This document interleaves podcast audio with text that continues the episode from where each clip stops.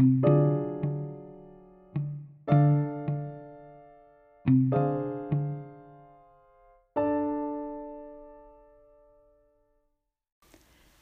noches chicos, ¿cómo están? Espero que muy bien y listos para escuchar el segundo capítulo de la Eneida de Virgilio. Este capítulo se llama Eneas llega a Cartago y conoce a la reina Dido. Empecemos.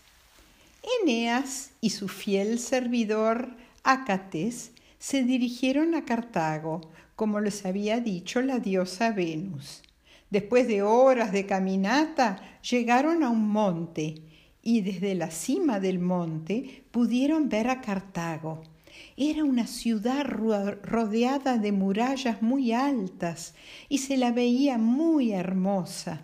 Cuando llegaron a la ciudad, vieron que en el medio había un gran templo en honor a la diosa Juno. Y justo en ese momento llegaba la reina Dido al templo y ambos se quedaron asombrados por su belleza. Cuando la reina con su cortejo estaba subiendo los escalones del templo, se acercó un grupo de marineros pidiendo hablar con la reina Dido. Eneas y Ácates enseguida los reconocieron. Eran algunos de sus compañeros, a quienes ellos creían muertos. Uno de ellos así le habló a la reina Dido. Majestad, somos los guerreros de Eneas, el gran príncipe troyano. Eh, una gran tormenta nos trajo hasta acá, dañando a varios de nuestros barcos. Te rogamos nos dejes arreglarlos con la madera de tus bosques para así poder llegar a Italia.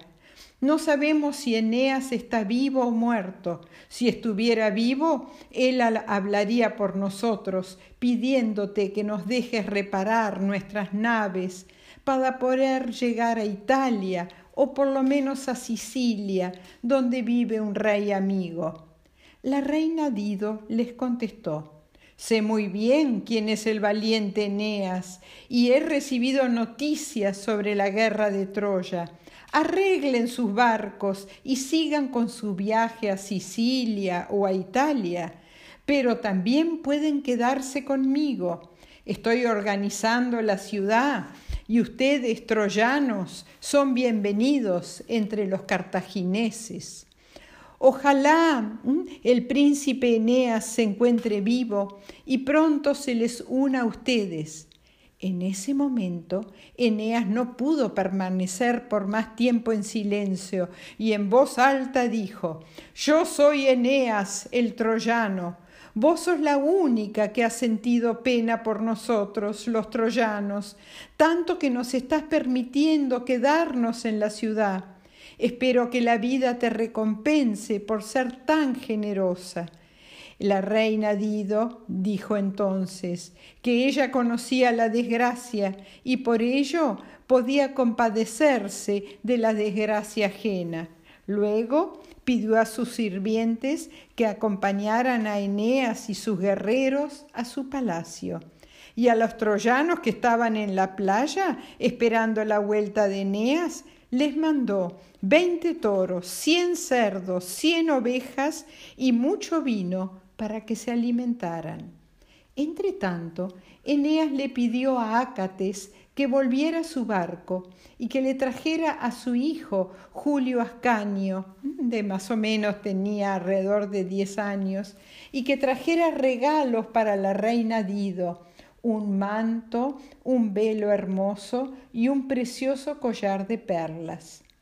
Mientras, Venus, buscando que la reina Dido trate bien a su hijo Eneas, le pidió a Cupido, el dios del amor, un nenito con alitas y un arco y una flecha, que haga dormir a Julio Ascanio y lo reemplace para que Cupido hiciera que la reina Dido se enamorara de Eneas.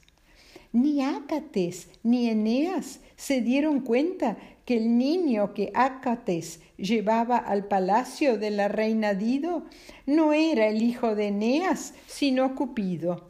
y en cuanto Dido lo abrazó al chico, o sea, al que pensaba que era Julio Ascanio, el hijo de Eneas, que en realidad era Cupido, Dido se empezó a olvidar de su marido muerto y se empezó a enamorar de Eneas. y colorín colorado, este cuento se ha terminado. Y eh, en uno de estos días va a venir el capítulo 3 en que Eneas le cuenta a la reina Dido sobre la destrucción de la ciudad de Troya. Bueno chicos, espero que les haya gustado. Eh, les mando un gran beso tren